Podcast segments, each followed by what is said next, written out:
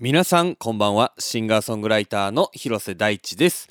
2023年3月13日月曜日今夜もスタンド FM にて生放送でお届けしていきます。最後までお付き合いどうぞよろしくお願いいたします。3月13日ねあの親父の誕生日でしてあのこの原稿を見て慌てて LINE しました。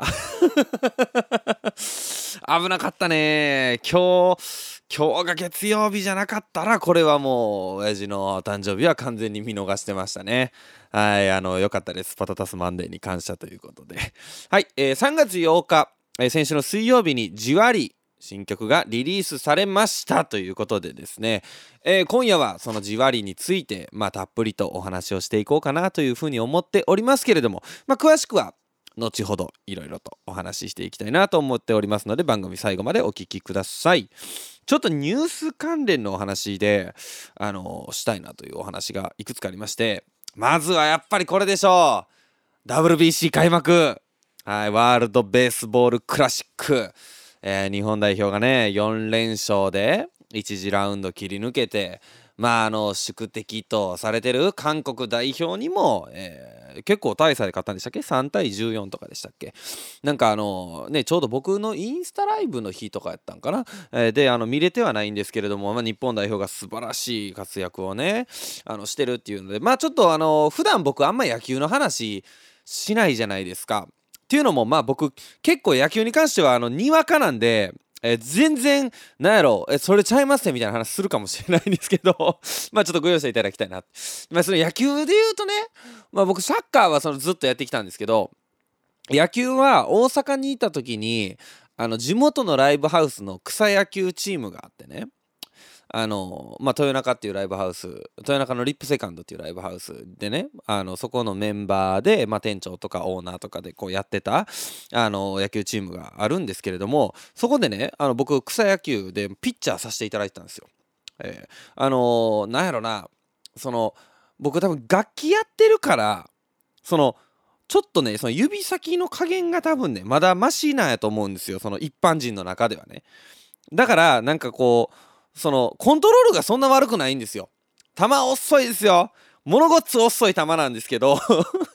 草野球で一番ダメなんてそのフォアボールなんですよ。なぜかというとそのバッター打たれへんしその冷めてくるじゃないですか。もうフォアボールえってみたいな。押し出しで点入るみたいな。のが一番そのおもんないんでその僕球遅いしバッティングもね下手なんですよ。やけどあのねまあストライクはなんとか入るっていうことでなんかその草野球やから逆にそのガチガチのやつがやってもおもろないしっていうことで一応僕ピッチャーやらしてもってたんですよね。でそのチームでのね練習とかもピッチャーやらせてもらってそのあ肩痛くなるぐらい投げさせてもらったんですよ。何球投げたんか知らんけどね、うん、ほんでその教えてもらったりしてあのいいとこにコースに球投げられるようになってきて。ほんでえっ、ー、と地域のその隣の地域のライブハウスのチームとその草野球大会をするぞみたいなことになってね。で僕は公園にもマウンドに上げていただいて、えー、あの何ですか？ダルビッシュ選手と一緒ですよ言うたら。あのマウンドに上げていただいてね。でその草野球って結構その野球経験者が比較的多いんでその僕の超スローボールにみんな手こずって あのなんやろな80キロとかしか出てへんのちゃうかな多分。その 一生懸命投げてるストレートが、えー、あのだから大谷選手とか佐々木朗希選手とかの半分ぐらいのスピードのねストレートを僕が投げるんで相手ピッチャーはね120何キロとかのストレート掘ってるんですよ。で僕のその80キロのストレートで見事そのね相手打者をそのゴロで打ち取るわけですよ。打ちにくうて。はもう力が入らへんから。ほんで「ええぞええぞ大地」と。いう感じでマウンドに上げていただいてて。ほんでまあもちろんフォアボールもたまにはしちゃうじゃないですか。もうそっからですよ。そのねあれ野球ずるないですか？めちゃめちゃ盗塁されるんですよ。なんか素人が僕も含めてね。素人が野球の試合見てると盗塁っていうのはその投げたタイミングでしてで走ってその球が遅いからキャッチャーの球間に合えへんくて盗塁成功やったら分かるんですよ。なんかね僕ねそのボーっとしてたら気づいたら走ってるんですよ。これもうね分かれへんねんそのいつ走ってええのかっていうルールが。なんかどうやら野球っていうのはそのサッカーがその何ていうのサイドライン割ったら1回スローインからでちょっと一瞬その間があるじゃないですか。まああれもいつ投げてもいいんでまあ厳密には止まってないんですけどそういう止まる瞬間がなくって多分いつ走ってもいいんですよ。だからそのキャッチャーから帰ってきたボールとかこうキャッチしてボーっとしてたら気づいたらランナーが二塁におるっていうことがめっちゃあってあのそれであのマウンドから降りました僕。っていうぐらいまあにわかなんですけどえー、あの大谷選手半端ないですね。いや改めてこうなんなんやろもうそれこそさ素人目に見てもそのもう見るからにフィジカルも違うしほんで、えー、昨日のオーストラリア戦のホームランですか？どえらいとこまで飛んでたでしょ？いやすごいなと思ってさメジャーリーグでねその二刀流で活躍してさそのまあほんと100年に一度とかいう言葉ってあの、結構軽々しく使われる言葉ですけど本当に100年に一度レベルですよね。ほんでさ俺その二刀流についてねこう考えてたの。もし自分が野球少年やって俺は二刀流で行くぞっていうふうに思っててねあのまあ大谷選手って確か甲子園出てないんですよね。あまあそれぐらいの時とかにいや俺二刀流じゃ絶対あかんわって思ってどっちかに絞ると思うんですよ。うんほんで例えば逆にもし教え子が二刀流やったらそんないい加減なことせんとピッチャーだけ専念しといた方がええでとか言うてまうと思うんですよ。いやだからそのね二刀流でメジャーに行ってその成功したみたいな選手っていないわけじゃないですか大谷ルールとか作られるぐらいねいやだから世の中のそのことに不可能とかって簡単に決めたらあかんなっていうのをね大谷選手を見てるとすごい思ってなんかその自分とかその誰かのその目標とかその信念みたいなものを信じて努力をすればまあもちろんそれが実らない場合だってその大谷選手が成功しない未来だってあったかもしれへんけどでも実現可能性はゼロじゃないっていうことを証明してくれてていやなんかね俺も言ったらさ自分のやってる音楽がいわゆるその売れ線ど真ん中でそのなんやろなの土俵で勝負してるわけではないのは自覚していてなんかこうもちろん迷うこともあるんですよ。こういう風にしたらいいんじゃないかとかね。うん。なんかそういうのもでも自分の中になんやろな明確な目標があってこういう風にしたいんだってていう信念があるんだったらそれを信じてねあ努力するしかないんやなっていうねあ風にねそういう風にちょっと励まされました大谷選手。あいやほんと素晴らしいあの希望をありがとうございますなんていう、えー、言葉がありふれてますけれども本当にそういう希望をいただいてますね。うん、あとその希望をもらってる関連で言うとあのチェコ代表ねのあの選手たちであの、まあ、サッカーとかでもたまにこれあるんですけどその要はチェコにプロの野球リーグっていうのが存在しなくってまあみんなアマチュアの選手なんですよね。で今回のあの WBC が、まあ、初出場でしたっけ？なんか確かそんな感じなんですけどその要は消防士やったり、まあ、教師やったりしてこうあの例えば休みの日に野球やってとかその仕事終わりに野球やってみたいな感じなんですよ。であのまあその WBC という、まあ、素晴らしい舞台に立ってるいやなんかこれもさ俺生き方みたいなものをすごくこう考えさせられるなと思っててその言ったら俺もまあその音楽一本で食っていけるわけじゃないんですよ現状ね。まあもちろん他の仕事もしながらまあ音楽をやってるっていうところでなんかそれに対して負い目みたいなのがもちろんあるわけですよね。うん、だけどなんかそれってこう自分がやってるからそういうふうに思うんやけどあそれってすごい素敵なことを今やってるんやなと思ってなんかこうそれだけ好きなわけじゃないですか言ったら。言ったらやらんでもええことなわけですよ。プロじゃないからね、うん、それで飯食ってるわけじゃないから。やらんでええんやけど。でもそれでもやりたい。好き。でこれに夢がある。憧れがある、えー、その楽しさがある。なんかそれをそのあの表情とかねその楽しみにして日本にこう来てるようなのを見るとなんかこうそういう生き方ってめちゃくちゃかっこいいなっていう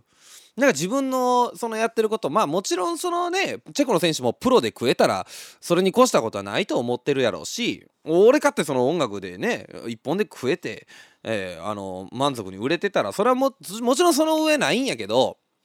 今やってることもやっぱこれかっこええなってあのなんかその自分を外から見たような感じがしてまあもちろんその俺はまだアマチュアで WBC にも行けてないかもしれんけどなんかそれでもかっこええなっていうのをね思って。うん。だから WBC からは俺この大谷選手とそのチェコ代表からすごくなんか励まされてかつなんかいろんなことを勉強させてもらったような気がしてうん。なんかすごくなんか試合自体というよりはねなんかそういうところからすごく励まされたななんていうことをね思ったのでちょっと今日お話ししたいなとあの思いました。はい。あとねちょっとニュース関連もう一個いいっすか？第95回アカデミー賞が発表されました。あのー映画ですね。まあちょっとあのー、そうですね、昨シーズンまでのパタタスマンデーには映画通のあのおじさんがいたんですけれども、まあ今シーズンからはあの音楽通のおじさんしかいないということでですね、まあちょっとあの中身のその、なんやろ、いろんなことは僕は話せないんですけど、あの、Everything Everywhere All at Once かな？という作品が、まあ、作品賞を受賞そして、まあ、最多7部門かなを、あのー、受賞しまして、うん、なんか俺さそのねあちょっとこういうのよくないなと思うんですけど日本語版の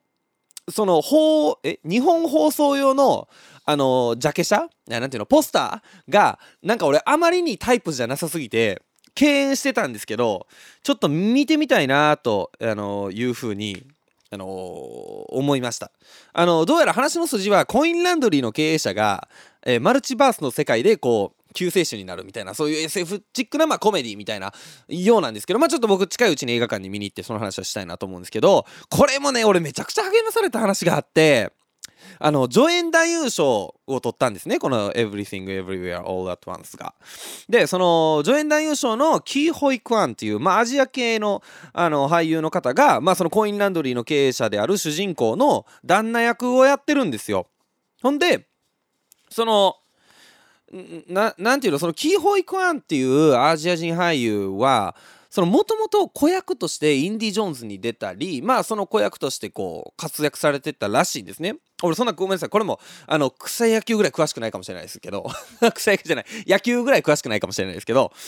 あのー、その子役としてすごく活躍をされていたんだけれどもその1980年代ハリウッドではアジア系俳優っていう仕事がほとんどなかったんですって。でまあ少なかったと。で今ってさこうまあ中国人監督がさ活躍してたりとかまあそうでなくても多様性をこう取り入れるみたいなのがさハリウッドのでかい英語のトレンドでもありますからトレンドというのかまあ社会情勢というのか分かんないですけれどもでもありますからそのアジア人俳優の出番っていうのは多いんだろうけどやっぱあの90年代80年代のハリウッドっていうのはそういう仕事がすごく少なくてあの辞めたんですって俳優をね。でそこから、まあ、一度諦めて40年後オーディションでこの作品の出演が決まってアカデミー賞ですよ。いやなんかこうまあね僕自身もそのバンドっていうまあ子役みたいなもんですよ言うたら、うん、しかもそのキラキラしたいバンドでしたから。子役みたいなもんやと思いますはっきり言って。でまあそのバンドでいろいろやったんやけどまあうまくいかへんと。まあそれとはちょっと話が違うかもしれへんけどそこでまあ一度夢半ば諦めた？なんかそのことをこう諦めたんだけどやっぱりずっとまあその映画に作品を作るということに自分の俳優ということにこう夢があって興味があって楽しいっていうことがあってあの40年という長い年月を経てしかもそこからオーディションですよ。まああのオーディションも多いかもしれないんですけどオーディションでね出て、まあ、出てくれって言われたわけじゃなくオーディションで出てほんでこのアカデミー賞を取るっていうね。なんかこうこれもねなんかい、えー、な23回前かなもうちょっと前かなあの夢を諦めるかどうかみたいなねあのリスナーの方からメールをいただいて話をしたことがありますけどやっぱり一回諦めてもいいんですよね。一回諦めたらそこで試合終了じゃないんやなっていうのをあの時にもお話しして諦めてもそれが好きであのなんやろなんなんとしてでもその自分の生活に入り込んできてしまう、うん、そういうような人生だったならばきっと後で花が咲くんじゃないかっていうそういうような希望をね僕このアカデミー賞からも頂いて。だからほんとね今週はねそういう風な世の中の出来事にたくさん元気をいただきました。あの本当にえー、あの今日は元気でいっぱいです。はいというわけで本当あのー、ちょっと夢にあふれた、えー、2つのお話をさせていただきましたけれどもあのまだまだ自分も頑張らなあかんなというふうに思いますね。はいというわけで、えー、今週も始めていきましょう。広瀬大地のパタタスマンデー改めましてこんばんは夢追い人の広瀬大地です。はいいいですねこういうのもねたまにはね、えー、シンガーソングライターの広瀬大地です。毎週月曜日22時にスタンド FM にて生放送しております。パタタスマンデー第28回。本当にねこんなにも熱くて希望にあふれたパタタスマンデーは初めてなんじゃないでしょうか。いやこのだからあの毎週おもろい話もせなあかんなっていう頭もあるんですけどやっぱ自分の中にある思いとかそういうのでこうもちろん感動してもらいたいっていうのもあるわけですよ。でねあのでそういう話っておもろい話の方が俺的には簡単やと思うんですよ。まあ言ったらねそのテクニックである程度なんとかなるから。でもハートの部分のその話ってすごく難しいんやけどまあ今日のオープニングの15分はね、あのー、永久保存版じゃないでしょうか。ぜひアーカイブでも聞いてください。はい。当番組パタタスマンデーではメッセージを随時募集しております。今夜のメッセージテーマは、卒業。はい、卒業シーズンですね。はい。えー、そして、じわりの感想でございます。えー、新曲じわりの感想を送ってきてください。メッセージはスタンド FM アプリ内のレターもしくはホームページマンデーパタタスレコーズ .com まで。カタカナでパタタスマンデーと検索してください。テーマに沿ったメッセージ以外にも番組を聞いての感想などもお待ちしております。どんなことでもお気軽にお送りください。メッセージを採用された方には番組特製ステッカーをお送りしておりますのでご希望の方は住所氏名をお忘れなくということで、えー、まずは1曲聴いていただきましょう、えー、先週3月8日水曜日にリリースになりましたえー、私広瀬大地の新曲でございます、えー、聞いてください。じわりお聴きいただいたのは広瀬大地でじわりでした。生放送でお送りしております広瀬大地のパタタスマンデー。引き続き最後までお付き合いよろしくお願いいたします。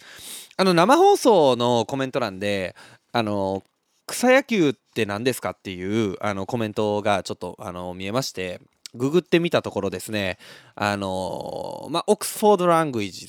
まあ、あの有名なね出版辞書出版社ですよね、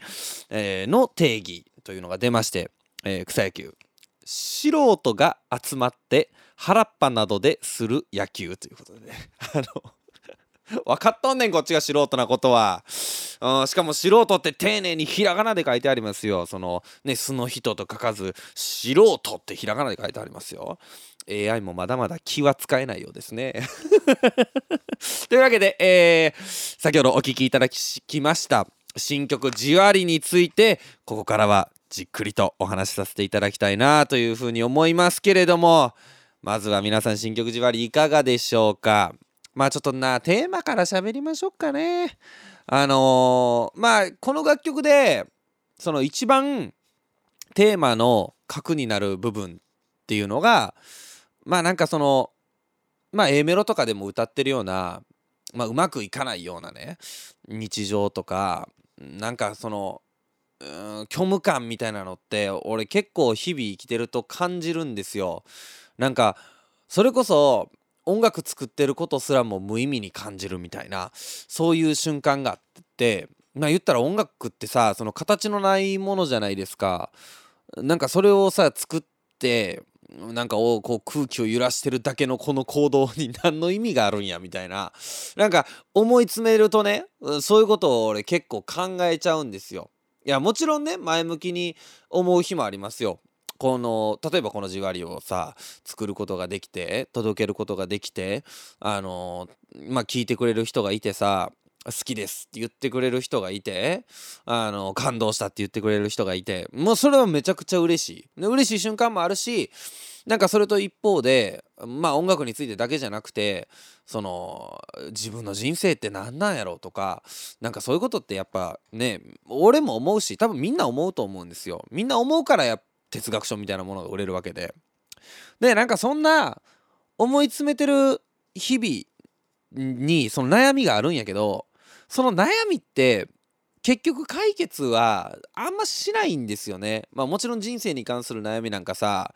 きっと生きてる間ずっとあるやろうしほんでね俺最近ねそのまあちょっと自分の中で思い悩んでることがあってあこれがうまくいかへんなみたいなことがねまあディテールはちょっとあれですけどあこれがうまくいかへんくて辛いみたいなことをね最近と思ってたんですよ。で不意にねこう日記を読み返そうと思って昔に書いた日記とかを引っ張り出してこう読んでたらね昔の自分それこそ3年前の自分とかも全く同じことで書いてたんですよ。あそうかまあこの悩みずっとあんのか俺と思ってその悩みなくなったように見える瞬間があるだけで本質的にはやっぱ同じ悩みをずっと抱えてんねやなっていうことを思ってやっぱそういう悩みとかってそう晴れるもんじゃないんですよそう簡単にね。やけどその悩みがふっとこうまあいいかって思う瞬間が日常俺はたくさんあってなんかそれは例えば大好きな友達と話をした時なのかもしれないしすごく綺麗なものを見た瞬間とかなんかまあ音楽で言ってもこの作品聴けた生きててよかったみたいなそういう瞬間ってあってまあ俺の悩んでることもまあ一旦いいかって思える瞬間ってたくさんあるんですよ。でそんな中でもまあこれ結構実体験に近くてこの「じわり」っていう歌は。あのこうため息をねふわってついた瞬間になんかそのため息と一緒に自分の悩んでたものがこう抜け落ちたような感じがしてなんかあまあいいかちょっとそんなつべこべ考えずやるかって言ってこう仕事に戻ったっていう経験があってなんかそういう瞬間ってこう大きい出来事じゃないんですよねきっと。こうまあさっき言ったようなさこう感動的なものに出会ったみたいな大きいことももちろんあるけどなんか結構些細なことやと思うんですよね。今日のあ今日の友達との飯でめっちゃ笑ったなみたいなあこんな瞬間あるんやみたいなとかほんと一人で歩いててあちょっと今日空晴れてて気持ちいいなとかそれぐらいのことやと思うんですよ。意外と悩みが晴れる瞬間ってね。なんかそういうまあいっかっていう瞬間を歌にしてこう聞いてくれた人がなんかその困ってたりとか悩んでたりする。やけどまあいっかもうちょっとこう頑張るかっていう思えるそういうようなね瞬間をね届けてあげたいなっていうのが一番大きいテーマなんですよ。ほんでこれ俺あの「The Way You Are」の時にも話したと思うんですけど「TheWayyouRe」っていう1個前の新曲をリリースした時にもそのパタタスマンデーであのラウノと一緒に喋ったと思うんですけどまあある友人が僕いましてでその友人がまあちょっとこう鬱だったりそのまあ会社で病んでしまってその田舎に帰るみたいなことがあってだけどその僕からするとその子はすっごい素敵やしあの魅力的な人間なのになんかそんなに苦しまなくていいよみたいなことをあの「The Way You Are」で書いたんですけれどもそれを書いた後に思ってて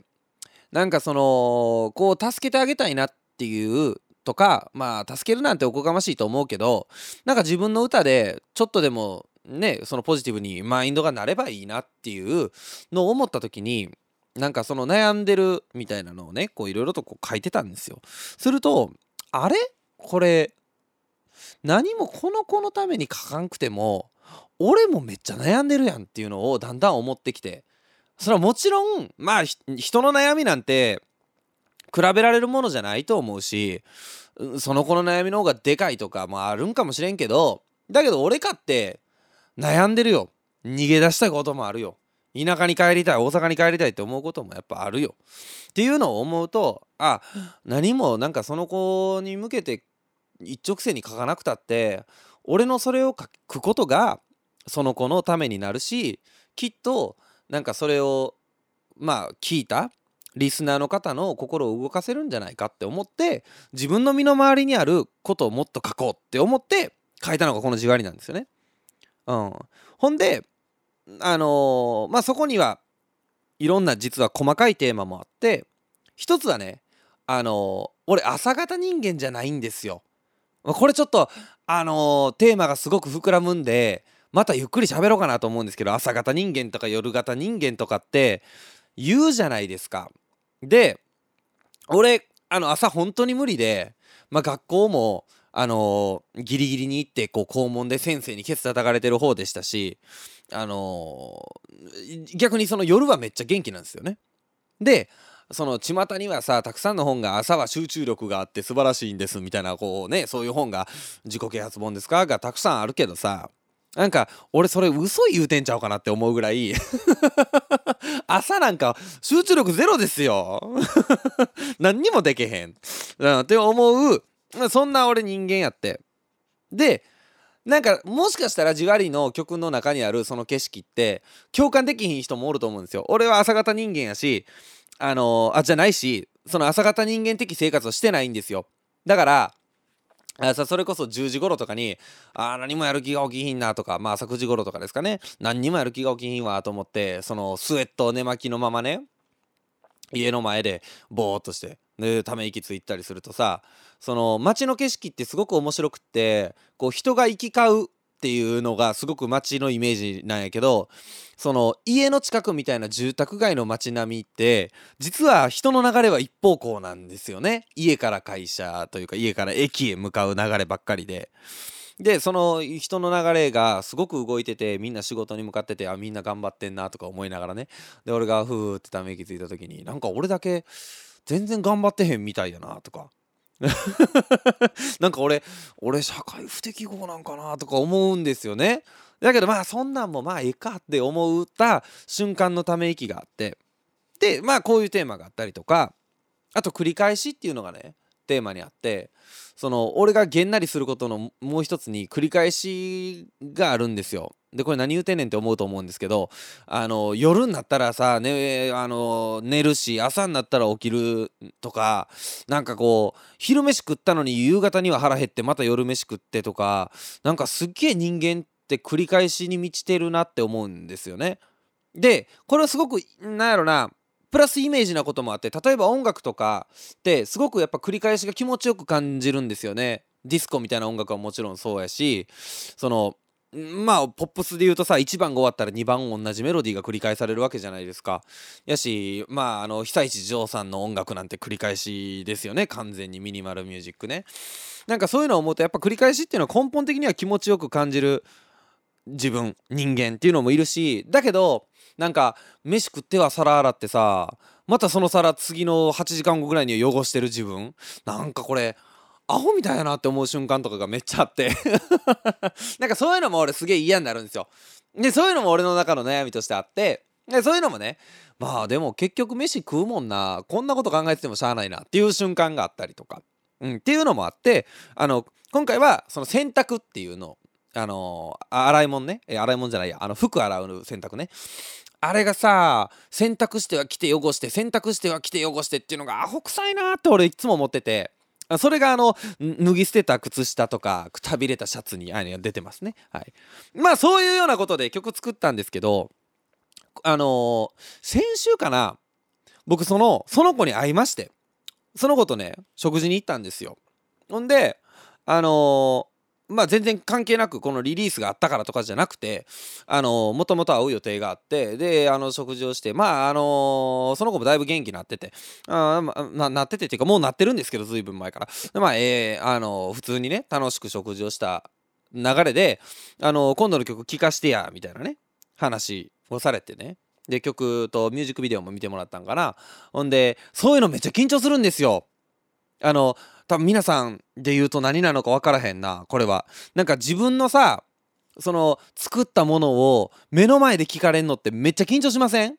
なんかしかもええとかやったらさその見せた瞬間リアクションなんとなく分かるけどイヤホンでこう聞いてもらってるからその4分間無音なんですよこっちは。めっちゃ緊張するんですよ。これ多分あのミュージシャンあるあるやと思うんですけど目の前で人が曲聴いてる時めちゃめちゃ緊張するんですよ。んでこれどう思ってくれてるかなとかしかもなんなら俺の裏テーマでは言ったらその子のために書こうみたいなねこともあってこう始まったわけじゃないですか。であのその聞き終わってあまあまあまあ満足してもらってそうな顔やったしええわと思ってたら「あのいやいいよこれ」みたいなしかもミュージックビデオもすごいねみたいな話をしてねで「こういう曲とかってさ」って言われて「どういう時に思いついたの?」って言われてあのめちゃくちゃ怖かったですね。あの この怖かったし恥ずかしかったしあの意図は分からへんで。あのどういう意図でそれを言ったんか分からへん。単純に興味としてあのよくそれはいろんな人とこう会話するじゃないですか。曲とかってどういう時に思いつくんですか？みたいな。そういうあの何気ないやつやったのかもしれへんっていうしそこで俺が「君のために書いたんだよ。キラーン」みたいなのも恥ずかしいし言うてへんですよそんなことは。やしもし仮に「あれこれう私のことちゃいますの？みたいなやとしたらものごっつ怖いし。いやこれはあのあまあこうそうやな。なんかギターのリフから思いついたかな？みたいな感じであのごまかしときました。はい。あなんですけどあのギターのリフから作ったっていうのはこれ本当でまあせっかくなんでその作曲のねあの流れの話でもしようかなと思うんですけどあのギターのリフ一番最初のの「チャチャチャチャチャ」っていうあのリフから作り始めました。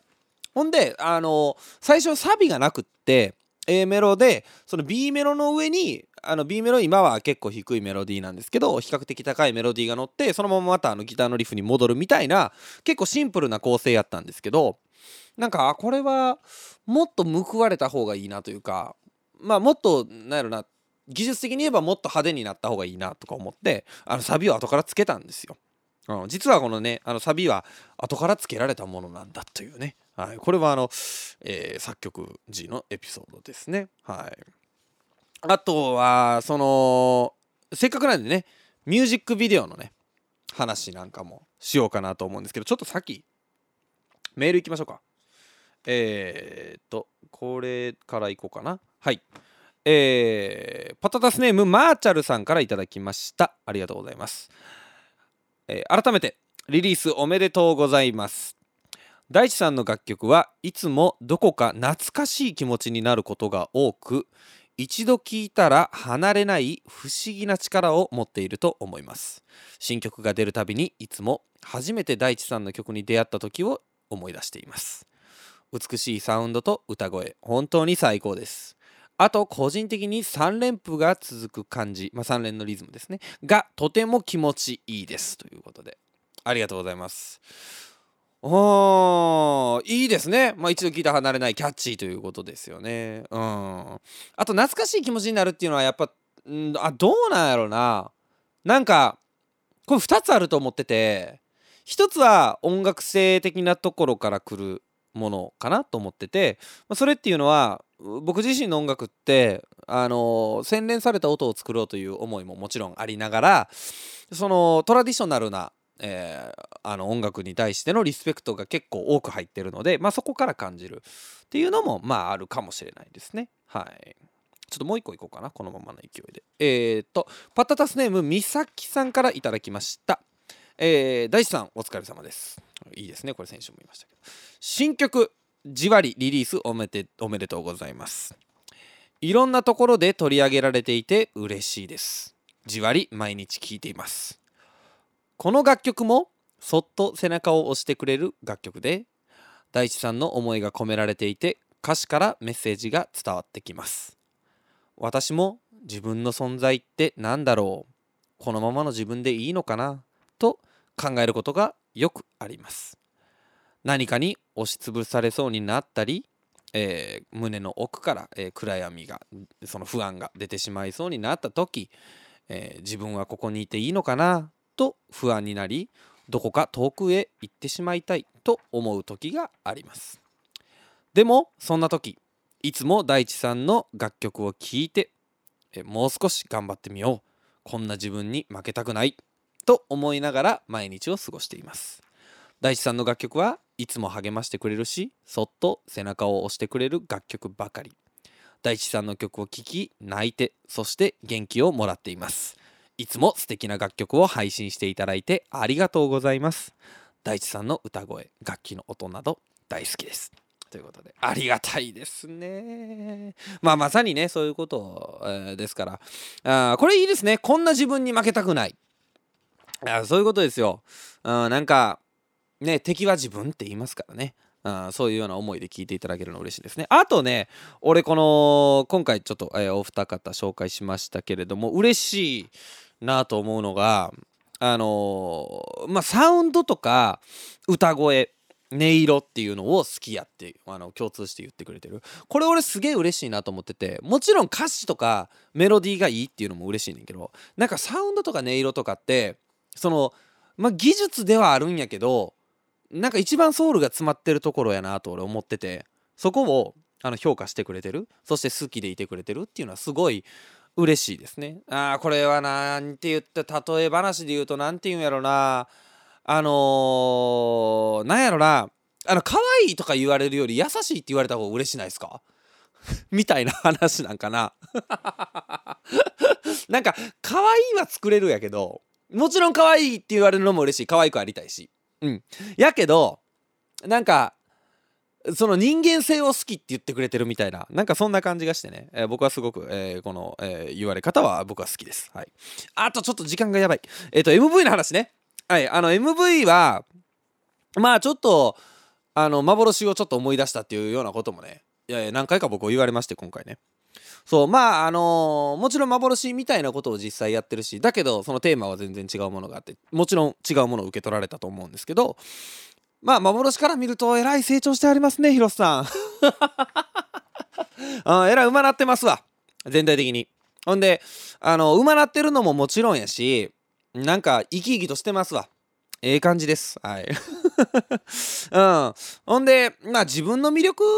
って何やろうなっていうのをね、再構築したかったっていうのがね、大きいですね。あとその歌詞の中に、僕も君も出てこないんですよ、このじわりっていう曲は。で、その、まあ君っていうような対象が出てこないっていうのはもちろんのこと、歌詞の中に僕っていうのが出てくると、その、僕はこうっていう言い方をすると、その僕はってことは、その第三者ならぬ第二者がいるわけじゃないですかそこには。だからそれもないんですよ。あくまで自分一人の中のその世界であるっていう頭の中でぼんやりと思ってることみたいなことやと思うんですよ。なんか頭の中でさ自分の言葉がしゃべる時って普段ないですか？あちょっと腹減ったなとかそういうのあると思うんですけどそういう時に俺腹減ったなとは言わないじゃないですか。とか俺今辛いなとか思わへんじゃないですか。辛いなって思うじゃないですか。だから僕はっていうのがないっていうのも結構キーポイントだと思ってて俺これ。その極めて自分一人の頭の中なんですよね。でその世界観を落とし込みたくてああいうミュージックビデオにあのしたっていうのもあのまた一つありますね。はい。あと今やなやかんや言うてもやっぱギター弾いてる俺が一番かっこいいっていうね。はい。あの これあの俺が言うてるのもまあもちろんありますけどこれ人からも言われるんですよ。いろんな楽器あのもちろんすごいけどやっぱギター弾いてるのが一番かっこいいのなっていうのはねいやあの言われます。あのあとあれですね弾きのアングルがもはやクラプトンであのハッシュタグクラプトンっていうのがねあのツイッターに上がってましたから。うんなんかそういうのって不思議やな。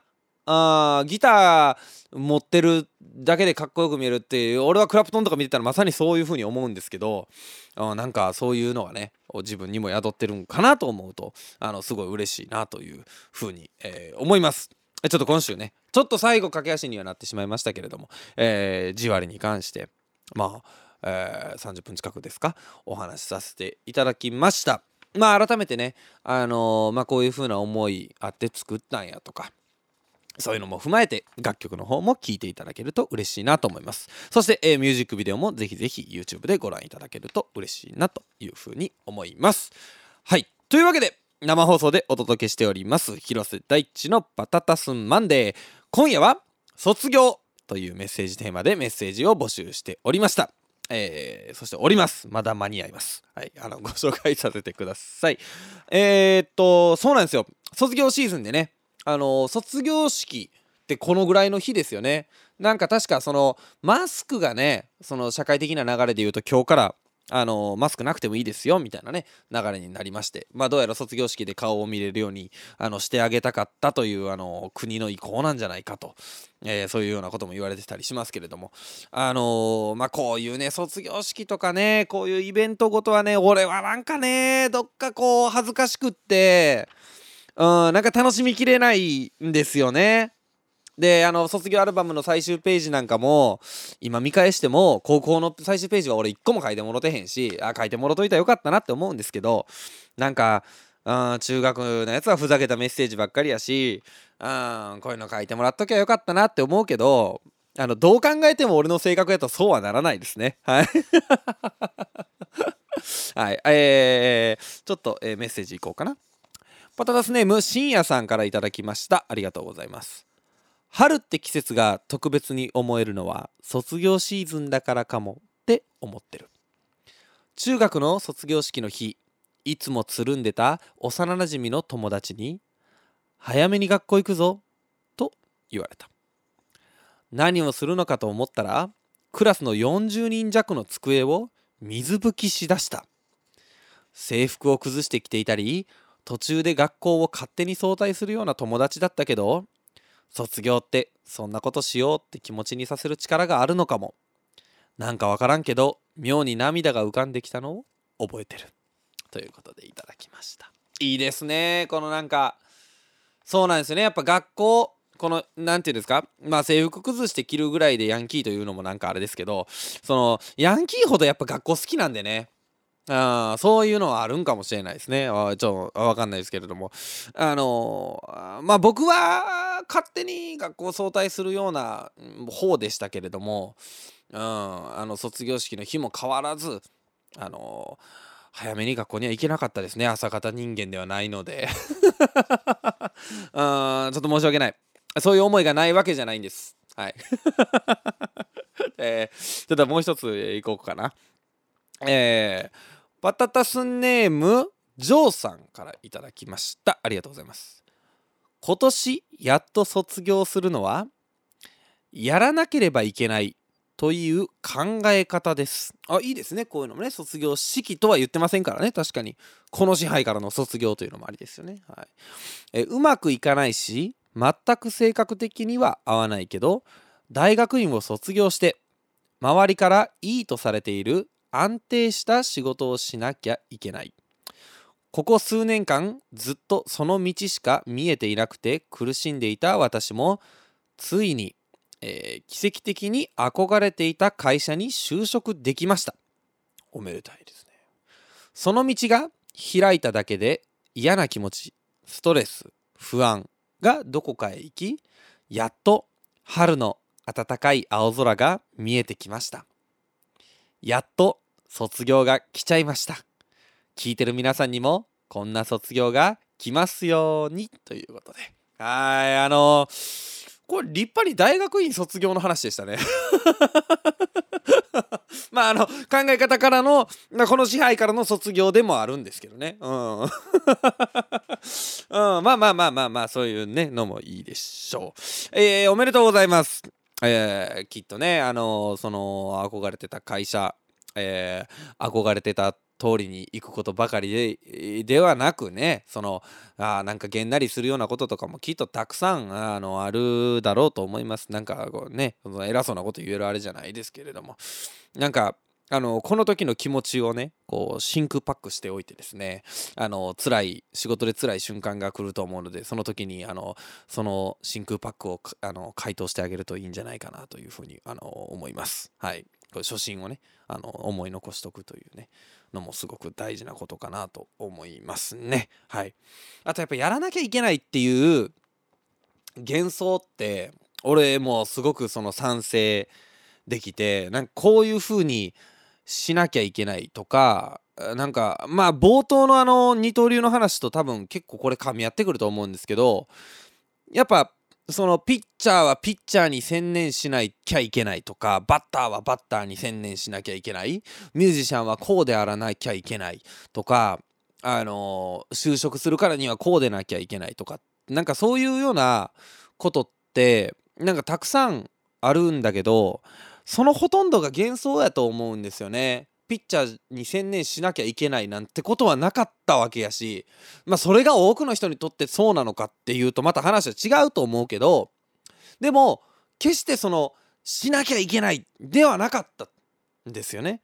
だからこういうふうにしなきゃいけないとかあまあ世間体的にこういうふうにした方がいいとかなんかそういうのはねほんと関係ないと思うんですよね。自分がこういうふうにしたい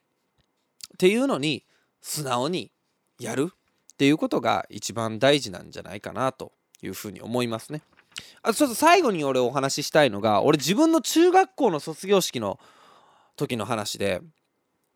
んで、えー、2011年ですね。あの俺中学校の卒業式の日ね。あの昼までで卒業式が終わったんですよ。ほんでなんか今思うとその卒業式帰ってみんなと遊びに行くみたいな予定なかったんかな？俺あんま友達おらんかったんかな？まあそんなことないと思うんですけどまっすぐまあ家に帰ってお昼ご飯のカップ焼きそばを作ったんですよ。ほんでねそのうちのリビングってそのなんか照明がね上から吊るされてある照明が3つついてるんですよ。あの何て言ったらいいんやろああいう照明。まあなんか天井から吊るされてるみたいなやつあるじゃないですか。それが3つついてるあの照明やってでその食事用のやつで結構そのテーブルに近い高さなんですよ。全然頭とか当たるような感じのね。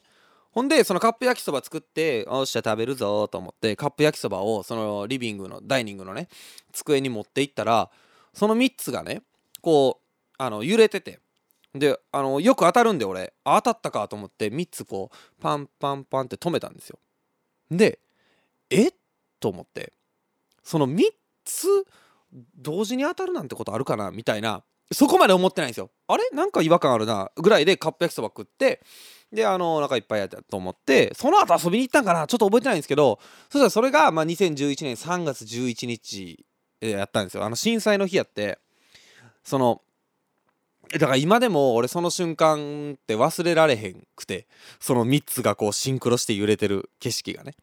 うん、なんかそのまあ遠い大阪ですから僕は遠い東北のねことからそんなにパワーのあのでかいものが来てたっていうこと。自体すごくあの力強いことやしまあなんかまあよくね忘れないようにしましょうみたいなこと言ってますけれども何よりも自分たちにねこうできること過去からやっぱり僕ら人間っていうのはもちろん過去は変えられへんけど過去から学ぶことはできる。あの僕らにできること。もちろんそのねあの誰かを助けるっていうことももちろんそうかもしれないですけどやっぱり明日何が起こってもいいようにそれは備える。あの必要な備えを蓄えるっていうこともそうですし明日何かが起きてもいいように今日というね日を後悔なく生きるっていうことをね一番やらんとあかんのちゃうかなと僕はね思いますなんかそれを一生懸命今日を生きてあの生き抜くっていうことがね一番その何て言うやろな報われるんじゃないかなということをね思ったりしますね。はい。というわけで、えー、今週もたくさんの卒業メールをありがとうございました。ここで一曲お聴きください。広瀬大地でメモリーズ。パタタスマンデー、そろそろお別れの時間です。今夜の放送は、スタンド FM 内でのアーカイブはもちろん、Spotify や Apple のポッドキャストでも無料でいつでも聞き直すことができます。今日の放送だけではなく過去の放送のアーカイブもありますのでぜひチェックしてみてくださいお知らせです3月8日水曜日にじわりがリリースされました各種サブスクサービスで配信しておりますのでぜひお聴きくださいまた YouTube では僕広瀬大地が全楽器を演奏するミュージックビデオもアップされておりますのでぜひご覧ください。クラプトンぶりに大注目でございます。はいあの YouTube 以外でもサブスクサービスまああの LINE ミュージックだったり Apple Music だったり Amazon もかな、えー、でもあのミュージックビデオが配信されておりますのであの皆様お手元のアプリで、えー、見て聞いていただけたらなというふうに思います。当番組パタタスマンデーではメッセージを随時募集しております。来週のメッセージテーマは、えー、春分の日が近いということでですね。この春への期待。でございます、えーこの春やりたいこと、えーもしくはこの春、えー起こる出来事だったり、えこの春に期待することを送ってきてください。えマスクもオフになりますから、まあ、花粉症の方もあのすごく苦しんでおられるというふうに聞いていたりとか、まああの実際問題あの体調は崩したくないよとかね。あのマスクに関しては個人のいろんな考え方があると思うんであれですけど、まあ、よりいろんなことを楽しみやすい環境にはなったのかなというふうに思うので、えーあのこの春への期待を送ってきてください。あの桜も大変綺麗ですね。あの綺麗になり始めてますね。あの品種によってはもう咲いてる桜なんかがあったりで、僕自転車であのえっ、とねオリンピック公園をねちょいよく通るんですけど、あの綺麗な感じですよ。はい。メッセージはスタンド FM アプリ内のレターもしくはホームページマンデーパタタスレコーズ .com までカタカナでパタタスマンデーと検索してください。テーマに沿ったメッセージ以外にも各コーナーへのメッセージもお待ちしております。また、ツイッターではハッシュタグパタマンで皆様の感想ツイートもお待ちしております。決してハッシュタグクラプトンではございませんのでご注意ください。